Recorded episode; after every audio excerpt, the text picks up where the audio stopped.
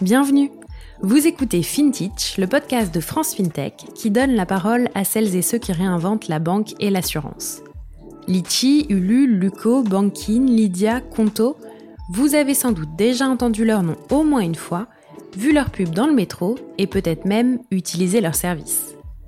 Saviez-vous qu'on les appelle FinTech, AssureTech et RegTech, contraction de finance, assurance, régulation et technologie? C'est pour apprendre à les connaître et mieux comprendre les enjeux de leur métier que nous avons créé FinTech. Je m'appelle Anaëlle Gauthier et chaque semaine, je vous emmène à la rencontre de ces entrepreneurs et entrepreneuses qui façonnent les nouveaux services financiers. Bonne écoute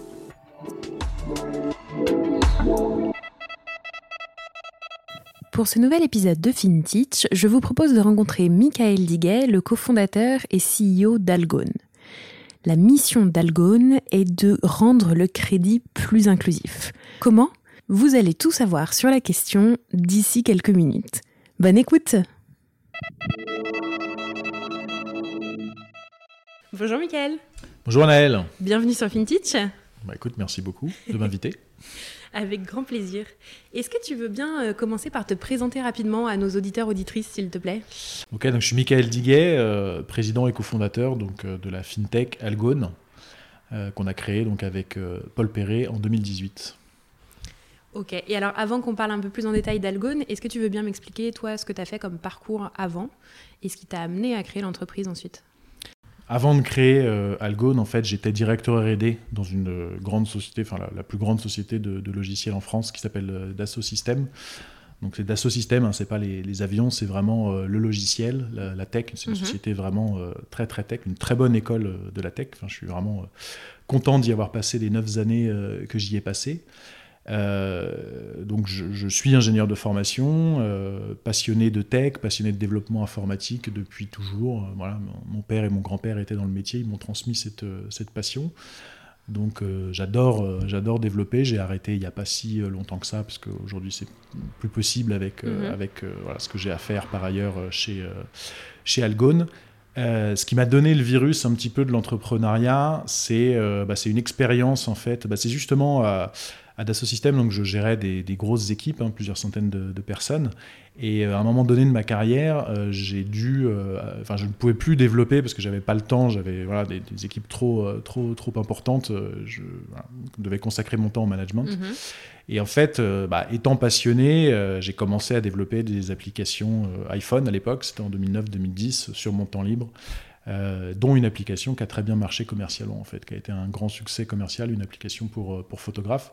Et c'est ça qui m'a donné le virus de l'entrepreneuriat, et c'est à partir de ce moment que j'ai su euh, que j'allais un jour basculer, basculer dans l'entrepreneuriat. Et après, voilà, il faut le, le temps de trouver la bonne association. C'est ce qui est le plus compliqué, en fait, au début, hein, c'est de trouver la bonne équipe. Et, dès lors qu'on a pu le faire, bah, on s'est lancé donc avec Paul sur Algone. Et comment ça s'est fait, justement, cette association, alors? Bah, Paul, c'est un ami d'école d'ingénieur, donc je le connais depuis euh, assez longtemps. Alors après, euh, euh, bon, à l'époque où on se connaissait en école, on n'aurait jamais pensé forcément se lancer ensemble dans l'entrepreneuriat, mais il se trouve que donc moi j'avais décidé depuis un moment de me lancer. J'avais un certain nombre d'idées d'entrepreneuriat qui étaient référencées dans un cahier et on est parti ensemble en vacances au Japon. Mhm. Et il se trouve qu'il m'a partagé lors de ses vacances bah, son ambition lui aussi de, de, de se lancer à son compte. Euh, il en avait, voilà, il en avait un petit peu marre du, salariat et voilà. Donc on s'est revu à Paris. Euh, on a passé en revue l'ensemble euh, des idées et lui qui était dans la finance, moi à l'origine je viens pas du tout de la finance, mais j'avais quand même quelques idées, quelques idées liées à la finance et donc il, a flashé sur une sur une idée qui, est devenue Algone en fait. C'était assez différent. Hein. Après en brainstormant, lui et moi, on a fait évoluer le, concept jusqu'à le lancer. Mais, mais voilà, c'était cette idée qui, était, qui est à l'origine d'Algone. Et alors, euh, c'est quoi l'idée de départ et c'est quoi ce que vous faites aujourd'hui euh, chez Algone? Alors l'idée de départ, enfin il y, a quelque chose qui n'a pas changé, euh, c'est notre volonté de rendre le crédit plus accessible. On, est, a toujours constaté que, c'est vrai en France en particulier, mais c'est vrai dans le monde entier, il y a quand même un problème d'accès au crédit. Il y a toute une partie de la population qui, n'accède pas facilement au crédit. Alors à l'étranger, on appelle ça souvent les, les fin files, c'est-à-dire les personnes sur lesquelles les, les, crédits de bureau. Enfin, je ne mhm. sais pas si tout le monde sait ce qu'est un crédit de bureau, mais en, gros, voilà, les institutions qui donnent des données aux prêteurs euh, sur les personnes, certaines, certaines personnes, donc par exemple les jeunes ou les immigrés, euh, n'ont pas, enfin les crédits de bureau n'ont pas de données sur ces mm. personnes-là. Et donc, du coup, c'est des personnes qui ont des difficultés euh, pour accéder au crédit. En France, c'est encore plus vrai, puisqu'en France, il n'y a pas de crédit de bureau. Les, les, décisions de crédit sont prises sur des critères sociodémographiques. Et donc, euh, ça fait que bah, voilà, moins de 28 ans, impossible d'avoir un crédit, euh, célibataire, locataire, impossible d'avoir un crédit. Donc voilà, ça, ça a toujours été notre, notre focus de base, euh, améliorer l'accès au crédit. Mhm. Et donc à l'origine, on avait l'idée de le faire via voilà, les concepts proches du crowdfunding, via la, la, confiance entre proches, en fait, utiliser la confiance entre proches pour accéder au crédit. Et assez vite, en fait, on a basculé sur l'open banking, donc une, des révolutions de la fintech. Euh, l'open banking. Donc, il fournit une donnée euh, qui permet de prendre des décisions de crédit euh, beaucoup plus efficaces, beaucoup plus justes que voilà, ce qu'on peut faire par ailleurs avec, avec des données sociodémographiques en France ou avec des crédits de bureau dans les autres pays. Le premier modèle, parce que tu dis que vous avez changé en cours de route, c'est parce que c'était pas assez efficace pour réaliser la vision que vous aviez? Bah, en fait, euh, c'est surtout parce qu'on s'est rendu compte, euh, on, a, on a assez vite, on a assez vite, on a, travaillé sur la donnée open banking très en avance de phase, mhm. très en, en, avance par rapport au marché, et on s'est rendu compte de, de, de l'énorme pertinence de cette donnée pour prendre de la décision de crédit. Mhm. On avait essayé tout un tas de données. Euh, et, on n'a jamais trouvé quelque chose d'aussi discriminant que la donnée open banking. En fait, c'est assez naturel. Hein. Pour juger de la capacité de quelqu'un de rembourser un crédit, quoi de mieux que regarder son compte bancaire, la manière dont il gère ses mm. finances.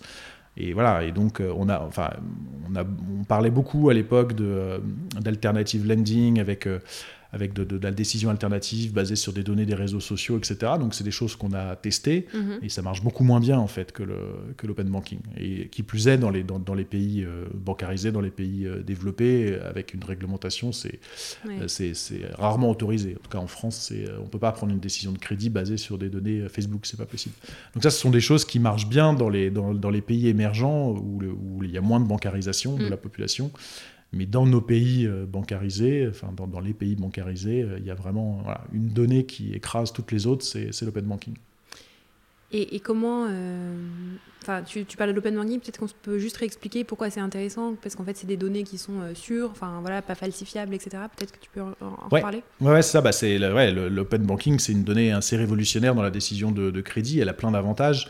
Euh, déjà, elle est accessible en temps réel. Euh, donc ça, c'est vraiment pour, pour éviter le surendettement, c'est très important. Euh, elle est, comme tu le disais, fraude-free, c'est-à-dire qu'elle n'est pas falsifiable, elle vient de la banque elle-même. Mm.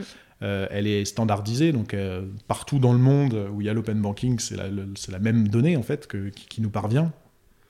Elle est bien évidemment, comme je l'ai dit précédemment, très très discriminante en termes de risque crédit. Hein. Donc nous, on a mesuré en production chez nos clients en France euh, on est capable à iso-acceptation, c'est-à-dire en acceptant le même nombre de personnes, mhm. on diminue le risque par deux. Et à iso-risque, on est capable de donner du crédit à 40%, à 40 de personnes en plus. Donc on est, on est vraiment bien dans, ce que j'expliquais au début, notre, notre volonté, notre mission de rendre le crédit plus, plus accessible. Donc c'est vraiment une révolution, hein, c'est pas une simple évolution.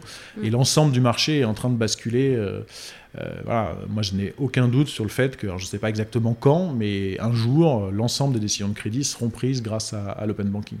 oui, ça se voit de plus en plus ça se voit de plus en plus et ça va se, ça va se répandre. Enfin, ce sera, je pense que euh, ce sera euh, rapidement très naturel pour un utilisateur euh, comme toi et moi de partager ses comptes bancaires pour obtenir un service financier, mm. que ce soit un crédit ou. Enfin, je pense que ça deviendra aussi naturel que de payer sans contact ou.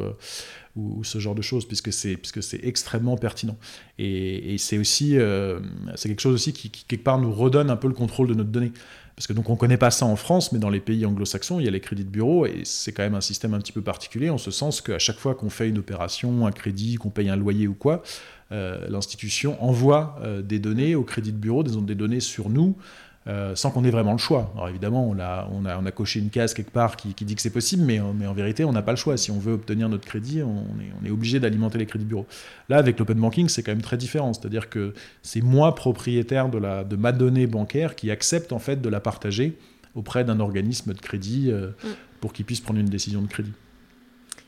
Et du coup, concrètement, comment vous, vous utilisez l'open banking chez Algone et quels produits vous proposez?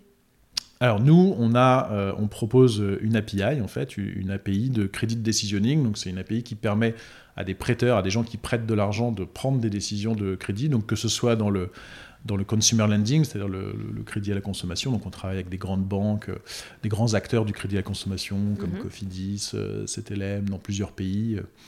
Euh, et, et euh, Onebank, enfin, je ne vais pas tous les, citer, mais euh, Floa et, d'autres. on travaille donc sur cette verticale, on travaille aussi sur le, Buy No Pay Later, voilà, qui est en pleine explosion. Donc mhm. on a aussi des, outils, donc on appelle ça nous le payment decisioning.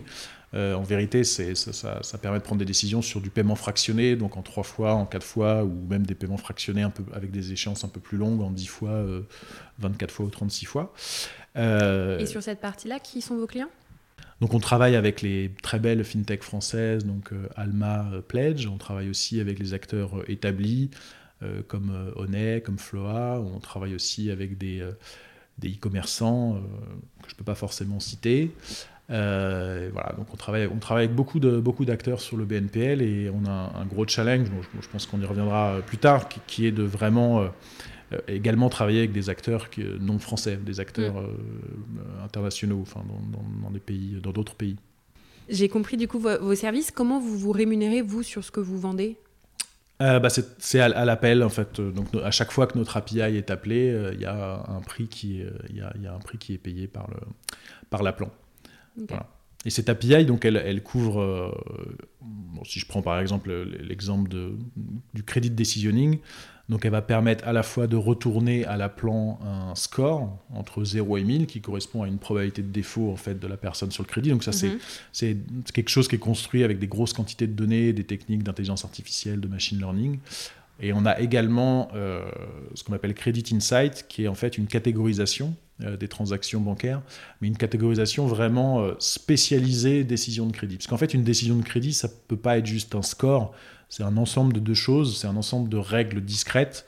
Euh, ça, c'est même réglementaire. Hein, par mhm. exemple, enfin, voilà, il, faut, il faut vérifier que le taux d'endettement il est inférieur à un certain seuil, que le reste à vivre est supérieur à un certain seuil. Donc il y a un certain nombre de règles comme ça, métiers discrètes, plus un score. Donc euh, Credit mhm. Insight permet en fait de bien structurer, catégoriser la donnée pour pouvoir justement appliquer euh, ces règles discrètes. Et le score, après, voilà, fait, le travail statistique en donnant une, probabilité de défaut. Et c'est grâce à ça que nos clients prennent euh, leurs décisions de crédit. Et nous, on n'a pas forcément la prétention d'ailleurs de, euh, d'être l'unique outil euh, pour la prise de décision. C'est-à-dire que parfois le prêteur, il va aussi combiner ça, enfin il va toujours combiner ça avec euh, l'appel de fichiers négatifs pour vérifier les gens qui sont fichés, avec ses propres blacklists internes et éventuellement avec d'autres éléments. voilà, il peut recombiner quelque part un outil de décision à partir de, notre, de notre propre API de décision. Et là où vous en, où vous en êtes aujourd'hui, euh, si tu peux me donner peut-être quelques chiffres pour qu'on se rende bien compte, que ce soit sur l'équipe, en interne, ou peut-être, euh, je ne sais pas si vous pouvez donner d'autres chiffres. Je ne sais pas sur quoi vous communiquez. ouais, bah, c'est toujours... Euh, on, est, on est à peu près une cinquantaine dans l'équipe, un tout petit peu moins. On grossit, on grossit pas mal. On a des ambitions importantes, notamment à l'international. Je pourrais, je pourrais y revenir en termes de revenus, on communique pas sur le revenu, mais on fait, enfin, disons que pour une fintech dans l'univers de l'open banking, on, est plutôt euh, on est pas mal, on fait plutôt du on fait plutôt du revenu. Euh, l'open banking, c'est quand même quelque chose qui est assez naissant, donc on sait que les fintechs de l'open banking mm. euh, font pas des font pas de, de, revenus, mais voilà, on fait déjà pas mal plus de revenus que certaines fintechs qui ont levé des centaines de millions d'euros, donc euh, ça nous présage peut-être un, un, bel un bel avenir. Et, et, voilà, c'est en fait cette, cette particularité qu'on a de, faire du revenu, c'est aussi lié au fait qu'on a démarré en France et qu'en France, il y a, euh, il y a des, bah, des, gros acteurs, euh, enfin, il y a des, mm. des, grandes banques, des gros acteurs euh, établis qu'on a réussi à signer. Et, et, voilà, donc, qui mettent un petit, qui mettent de l'ambition sur ces sur ces sujets-là et qui donc sont, une source de revenus intéressante. Et après, donc ça c'est pour la base de revenus, la, base de revenus intéressante qu'on a aujourd'hui. Et on va chercher aussi la croissance avec les acteurs agiles, avec les, les, fintech, les fintech du BNPL, où là, on va, voilà, on va plutôt chercher la, croissance des usages. Et, euh, et, ça se vérifie bien aujourd'hui, c'est bien le cas. Effectivement, on observe, on observe la, croissance du secteur BNPL, on l'observe très nettement aussi sur nos, propres, sur nos propres chiffres, sur nos propres métriques chez Algon. Le nombre d'appels est en, est en belle croissance. J'ai deux questions euh, plus sur l'équipe avant de passer à la partie plus internationale, si ça te va. Euh, si j'ai bien compris, vous êtes deux cofondateurs euh, tech, du coup, puisque vous êtes mmh. tous les deux ingénieurs. Ouais. C'est quoi l'impact que ça a sur la culture de l'entreprise Et puis votre boîte aussi est une boîte quand même très tech, quoi. Mmh. comment ça, enfin, quel impact ça a en interne et comment ça s'organise au quotidien? Alors c'est sûr que ça a un impact, euh, ça a un impact, c'est vrai qu'on a, on, le dit souvent, on a un ADN euh, très, euh, très tech, très produit. On peut difficilement nous reprocher de ne pas être suffisamment tech, ça je pense que c'est assez clair. donc ça a des avantages et des inconvénients. L'avantage c'est que bah, je pense qu'il n'y a pas grand chose à redire sur la qualité de notre produit, l'ensemble de nos clients sont vraiment très satisfait. On, voilà, on a mis la barre très haut en termes de qualité du produit, qualité de la tech. C'est pareil, on a une infrastructure qui est capable. Alors ça, on peut scaler, il n'y a pas de, a pas de souci. Hein, on peut... Vous êtes prêt On est prêt. L'infrastructure, elle est super bien construite. On a, on a un super CTO. Enfin, du fait qu'on soit effectivement des ingénieurs, bah, on a fait des très bons recrutements dans, dans, ce domaine-là et on a, on a une équipe qui est, qui est très forte. Euh, un gros avantage que j'ai ressenti aussi dans notre histoire, c'est du coup la, facilité qu'on a à recruter des, très bons profils tech, mhm. euh, parce qu'ils voient très rapidement qu'on les comprend. Enfin, moi, je connais très très bien leur métier, je connais très bien le, développement et, et, ça les, et ça les rassure en fait quand ils rejoignent. Euh, voilà. Mais ça a aussi des inconvénients, hein, c'est que bah, le business, mine de rien, c'est ce qui paye les salaires, c'est très important. Et donc c'est pour ça que bah, on n'a pas fait l'erreur de, de, rester seul et on s'est entouré, euh, voilà, on s'est associé à quelqu'un qui, qui, qui, s'appelle François, qui a un profil euh, très business et qui lui monte, euh, bah, qui lui a la, même facilité que nous on a à recruter des profils techniques, lui il l'a pour les profils sales, marketing, et donc il a construit une super, voilà, d'ailleurs on l'a dit, c'était en 2020 où dans les communications on disait qu'on voulait faire passer Algon d'une tech compagnie à une tech and sales compagnie. Mm-hmm. Donc voilà, donc on essaye maintenant aussi d'avoir cette culture cette culture business plus, plus forte, plus, euh, plus présente, et ça se voit bien, ça se voit bien dans les chiffres. Donc, euh, donc, euh, donc on est content, et c'est encore quelque chose qu'on doit, qu'on doit, qu'on doit renforcer, mais on est, on est très content du, résultat. Et, toujours sur l'équipe, tu disais là que vous étiez à peu près une cinquantaine de personnes, donc ça commence à faire bah, de plus en plus de monde quand même mm-hmm. à coordonner. Comment ça se passe enfin, Comment on communique facilement entre les départements de l'entreprise euh, pour que tout le monde soit au courant de ce qui se fait, euh, que chacun comprenne euh, pourquoi on fait ça au marketing, etc. Enfin, comment ça se passe chez vous? Ouais, bah déjà, ce que nous, on a fait, ce qui est hyper important pour moi, c'est vraiment ouais, d'inculquer une culture de la collaboration. Ça, c'est une grande fierté, une grande satisfaction. c'est, enfin, voilà, chez Algon, il y, y, a cette ambiance que moi, je trouve très très particulière, très positive, où, euh, où on met un peu nos égaux de côté, il n'y a, y a, rien qui ne se dit pas, il n'y a, pas de questions bêtes. Euh, euh, il y a quand même beaucoup de, gens qui sont arrivés en stage chez Algone, donc qui, qui, n'ont connu que Algone, et c'est vrai que c'est un état d'esprit que moi j'aime beaucoup, où, vraiment ils se, voilà, les, gens ne se posent pas la question, il n'y a pas de politique, il n'y a pas de réflexion sur qu'est-ce que je dois dire, qu'est-ce que je ne dois mm. pas dire il n'y a pas d'individualisme, il n'y a pas de euh, moi je veux une équipe plus grosse ou euh, moi je veux euh, plus de lauriers que mon voisin, etc. Donc c'est très important et on a réussi à faire ça, inculquer cette, cette culture de la collaboration, de la, de la communication facile. Alors mhm. peut-être qu'un jour ce sera plus compliqué, mais en tout cas, voilà, à l'échelle où on est aujourd'hui, ça, ça, fonctionne très bien et ça a continué à bien fonctionner aussi pendant le Covid. Donc euh, moi je suis très satisfait de ça. Euh, bah, par exemple, je crois qu'en ce moment ou dans, une demi-heure, là, il va y avoir une, une communication globale euh, qui est faite par le, par le CPO sur la nouvelle stratégie. Donc moi j'ai déjà communiqué à l'ensemble de clés de, l'équipe, mais lui, voilà, il recommunique derrière.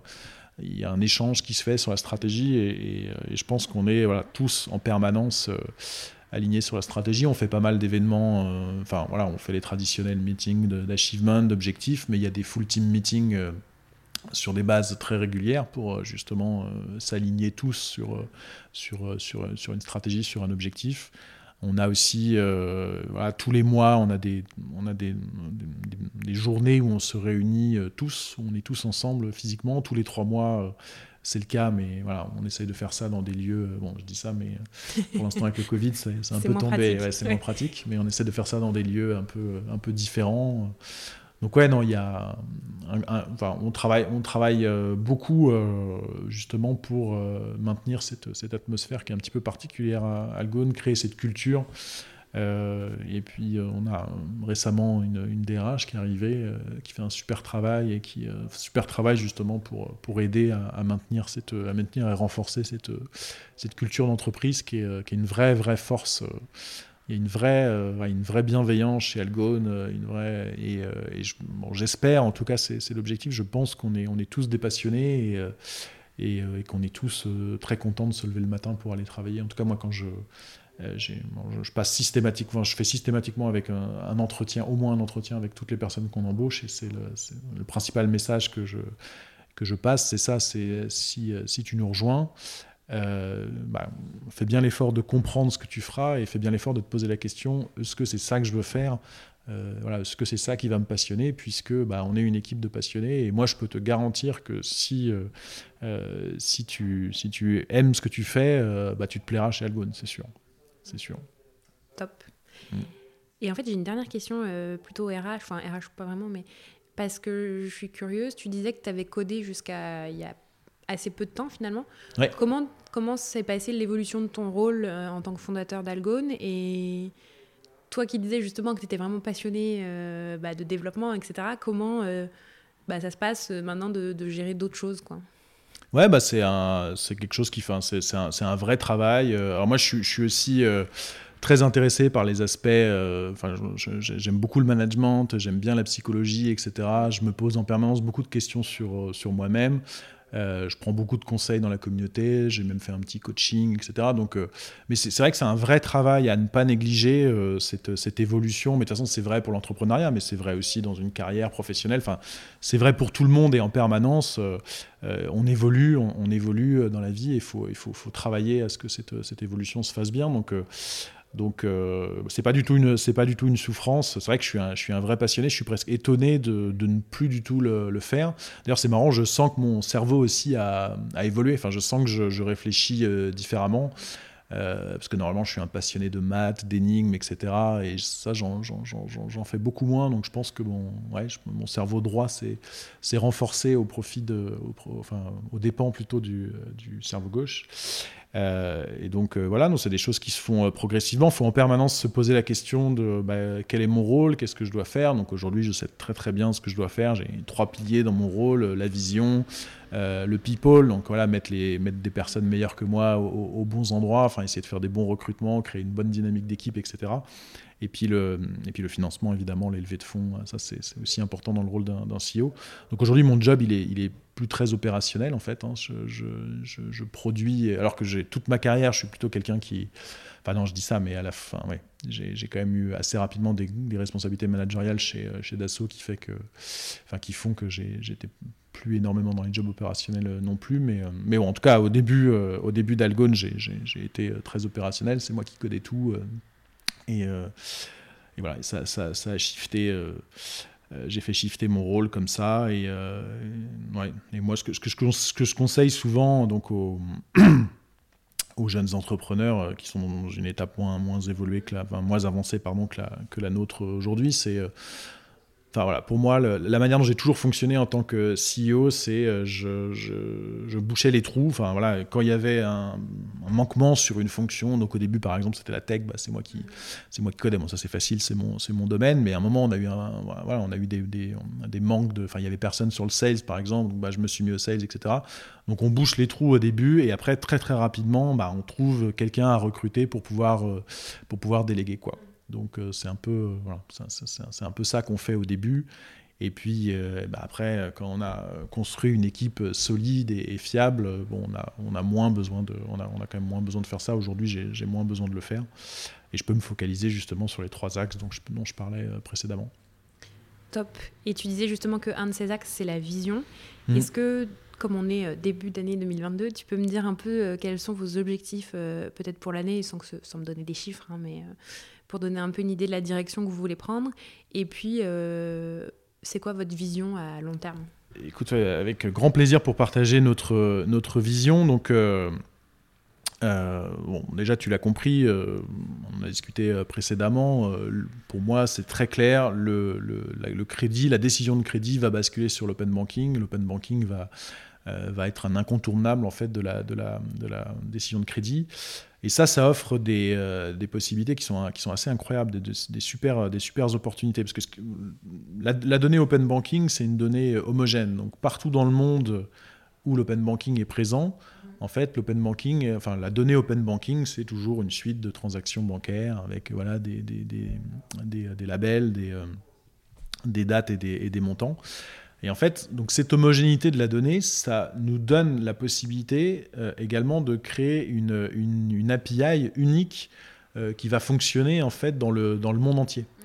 Donc aujourd'hui, aujourd'hui, elle n'existe pas cette API unique qui fonctionne dans le monde entier. Mais voilà, quelqu'un va le faire. Et moi, ce que je veux et ce que toute mon équipe veut, c'est que ce soit Algone qui le fasse.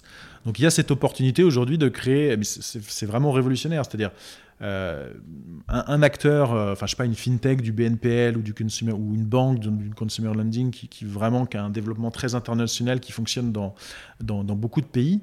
Bah, grâce à euh, à cette API unique, il va pouvoir se connecter, enfin s'intégrer en fait cette API, se connecter à cette API une fois, et ça fonctionnera de la même façon partout dans le monde. Ça c'est pas possible aujourd'hui parce que euh, si on regarde le fonctionnement avec les crédits de bureau, euh, si je suis un acteur du BNPL et que je veux appeler les crédits de bureau pour prendre des décisions de crédit, en fait, je vais être obligé de traiter les choses différemment pays par pays.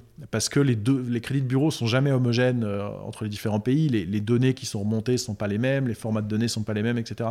Donc, euh, si je suis un acteur qui veut prêter à l'international, bah, je vais devoir euh, intégrer les crédits de bureau un par un dans les pays.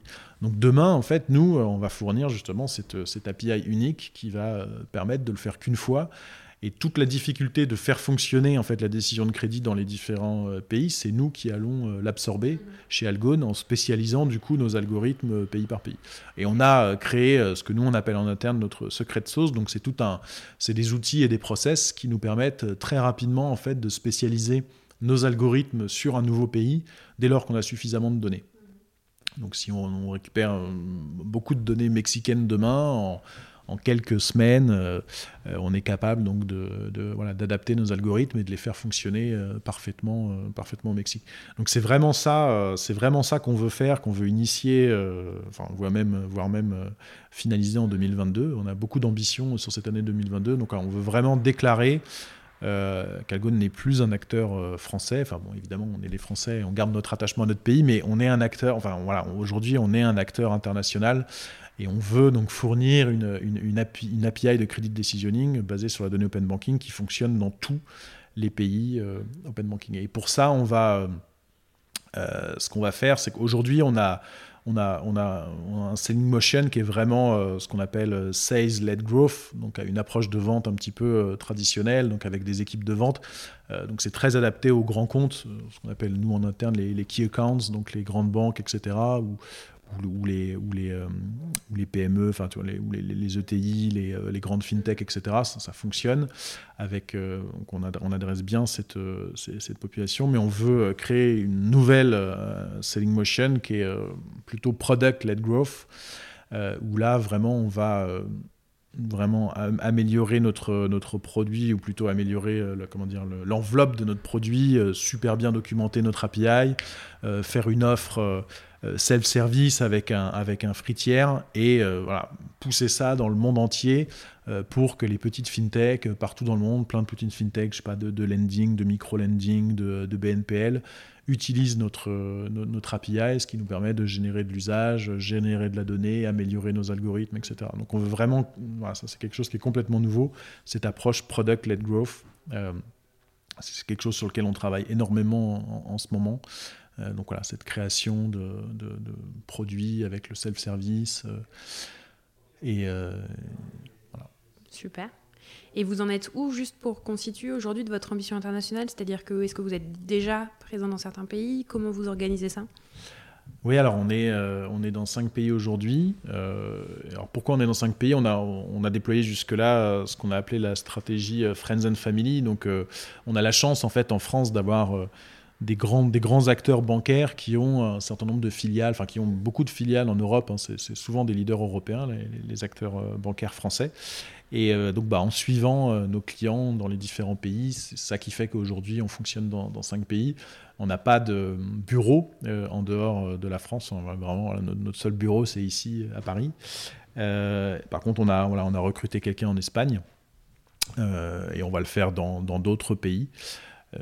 Voilà. Donc on, va continuer cette, cette approche voilà, de recrutement de commerciaux dans les différents pays donc pour faire du sales-led growth et on va développer à côté de ça euh, du product-led growth avec donc euh, notre super produit, du marketing qui va pousser euh, à l'usage de, de, ce produit dans les, dans les différents pays du monde. Bon programme. On arrive à la fin, à la fin de la conversation. J'ai une question plus pour toi.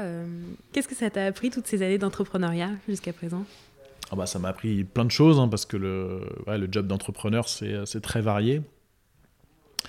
Euh, donc ça m'a appris euh, plein de choses sur, euh, bah, sur, sur beaucoup sur les aspects business pour ma part, puisque venant de la, de la partie tech, donc j'avais toute cette partie-là à apprendre, donc je, comprends de mieux en mieux au contact en fait de, de, mes équipes spécialisées dans ce, dans ce domaine-là. Ça apprend aussi beaucoup sur, sur l'humain, sur les relations humaines, parce que c'est hyper important, les relations humaines dans l'entrepreneuriat. Euh, le networking, etc. Euh, ça m'a appris aussi que on peut euh, voilà, se, se, lever tous les matins avec une énergie folle, une, voilà, une, une, une, envie de, une envie de réussir, de faire réussir sa boîte permanente. c'est déjà pas mal. Ouais, c'est déjà pas mal. Qu'est-ce que ça aurait pu m'apprendre d'autre? Non, mais en tout cas, je me, je, me, comment dire, je me, je me sens, euh, je me sens évoluer, euh, progresser, peut-être plus, plus vite euh, et de manière plus franche que, que voilà, dans, le type de carrière que j'avais, que j'avais avant. C'est peut-être plus, plus concret. enfin, les, choses évoluent vite et que je évolue très vite dans l'entrepreneuriat, dans, dans, les petites entreprises, dans les startups. Euh, start-up à forte croissance. Et, euh, voilà, et du coup, c'est vrai que les, les, bah, les, changements les, sont peut-être plus, plus notables, plus. Euh, mais en fait, en fait c'est ouais, plus facile de, de, se comparer à qui on était l'année dernière ou il y a six mois. Et, les différences, elles sont, elles, sont, elles sont vite assez importantes. Quoi. Enfin, on se revoit il y, a, il y a deux ans et on se dit, bah oui, aujourd'hui, je ferais évidemment complètement différemment voilà, ce qui est, peut-être moins vrai, euh, je trouve, hein, dans, dans, les, dans, le type de carrière que je pouvais euh, avoir avant, où euh, bah, finalement un an, c'était pas, pas, beaucoup c'était pas énormément de temps. quoi. C'est pas la même échelle de temps, en fait. Il se passe pas le même nombre d'événements mm. dans l'univers entrepreneurial et dans l'univers des, des, grandes entreprises. et pour t'aider entre guillemets dans ton évolution, est-ce qu'il y a des ressources que tu recommanderais pour apprendre des choses, que ce soit des newsletters, podcasts, tout ce que tu veux, des livres. Euh. Alors, je vais pas être très original, je pense, parce que Algone me prend beaucoup de temps, donc, euh, donc je suis malheureusement plus un grand lecteur, même si j'aime beaucoup ça. Mais bon, je lis très régulièrement euh, Le Monde et les Échos. voilà, rien de très original. Madines aussi, j'écoute ton podcast. Et, et, après, oui, moi, j'ai beaucoup de. Bah, ça d'ailleurs, c'est peut-être une recommandation que je peux faire à, aux entrepreneurs qui commencent à avoir un petit peu de, un petit peu de team members. On a, on a un channel en fait Slack qui s'appelle euh, La Gazette et donc mhm. on partage, euh, voilà, on partage des news euh, qui sont, qui sont intéressantes dans notre, dans notre secteur et donc ça, ça, il y a quand même beaucoup de ressources qui, qui passent là-dessus. J'essaye de les, j'essaye de les lire donc voilà. Ça, c'est un bon système de curation de contenu du coup. Ouais, un, je trouve que c'est une bonne, je sais plus qui a mis ça en place chez nous, mais c'est, c'est, ouais, c'est, un, une super idée ouais. Slack, c'est un outil euh, mm. de collaboration qui est assez euh, pratique. Ça, c'est un bon exemple de product-led growth, par exemple, euh, Slack. Et voilà, on en, finalement, on en vient à parler de Slack, dans les, faire de la pub de Slack dans les podcasts sans s'en rendre compte. Donc bon, j'espère qu'un jour ce sera pareil avec Algone. On parlera d'Algone. C'est un petit peu moins grand public. Voilà, c'est moins grand public, c'est ça. Faut, être un peu un geek, du, un geek, du, crédit. Plus confidentiel. Ouais, ouais. Et écoute, j'ai une dernière question pour toi. C'est est-ce qu'il y a une fintech ou un entrepreneur, entrepreneuse de la fintech qui t'inspire particulièrement et pourquoi? Euh, ouais, ouais, j'ai, euh, ouais, bah, moi je suis assez intégré dans, le, dans l'univers de la, de la fintech. J'ai, la chance d'être investisseur aussi mhm. euh, et board member. Donc c'est le cas pour, pour Aria par exemple, pour Silver aussi. voilà, donc avec des, à chaque fois des entrepreneurs qui, qui m'inspirent. Euh, qui, qui m'inspire beaucoup. En fait, il y a beaucoup d'entrepreneurs qui m'inspirent. Je prends toujours beaucoup de plaisir à, discuter euh, avec, euh, avec, voilà, avec les, les entrepreneurs de, de l'écosystème. donc bah, les, les, entrepreneurs sur lesquels j'ai parié, évidemment, je les adore et, et, je les admire. Donc Clément et Vincent pour Aria, Nima pour Nima Y pour, pour, pour Silver. Après, voilà, il y a quelques, quelques entrepreneurs successful que je suis depuis longtemps comme Louis par exemple, d'Alma. Donc et voilà, effectivement, Alma, c'est assez impressionnant euh, dans, dans, mm. l'exécution. Euh, donc il y a Pledge aussi qui est, qui est, qui est voilà, au même titre qu'Alma, un client du, euh, du, BNPL, donc avec Nicolas, le CEO, Jacques-Olivier Schatz, que j'apprécie que j'apprécie beaucoup. Moi, je veux pas faire de, jaloux, hein, parce que je connais, je connais beaucoup de, monde, donc ouais, je vais arrêter de citer personnellement les gens. Et je suis d'accord avec toi, ils sont euh, tous très inspirants, euh, ces messieurs. Est-ce que peut-être il y a une femme entrepreneur, entrepreneuse, je ne sais pas, en fintech euh, qui t'inspire? Ouais, alors, le, bah, on va pas se cacher que les, femmes sont malheureusement, très malheureusement, plus, plus rares en, fintech. Moi, j'ai fait un investissement. Alors, c'est pas une fintech, c'est une, une insurtech, mais voilà, dirigée par une femme. Fintech au sens large, hein. Donc euh, voilà, euh, c'est une femme qui s'appelle Bola, euh, qui, est, super, très inspirante. et puis après, bah, il y a quelques grands noms aussi quand même de, femmes dans la, dans la fintech. Bah, on peut penser à Céline Lazorte, par exemple, que je connais très peu. Et, mais qui est très inspirante aussi, à chaque fois que je l'ai entendue parler. Mm.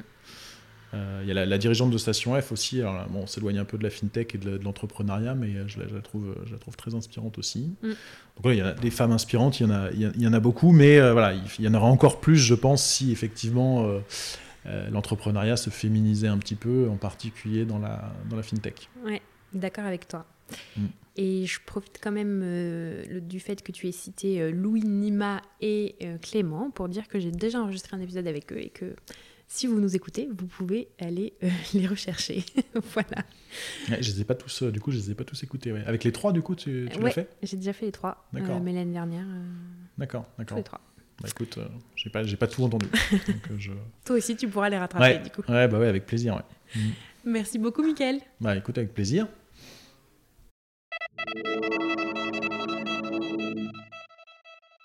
Vous êtes arrivé au bout de l'épisode de FinTech de cette semaine, bravo Merci de vos écoutes. Si le podcast vous a plu, n'hésitez pas à nous le dire sur les réseaux sociaux, à noter sur Apple Podcast par exemple, et à le partager à deux ou trois personnes de votre entourage pour le faire connaître. Merci beaucoup et à la semaine prochaine.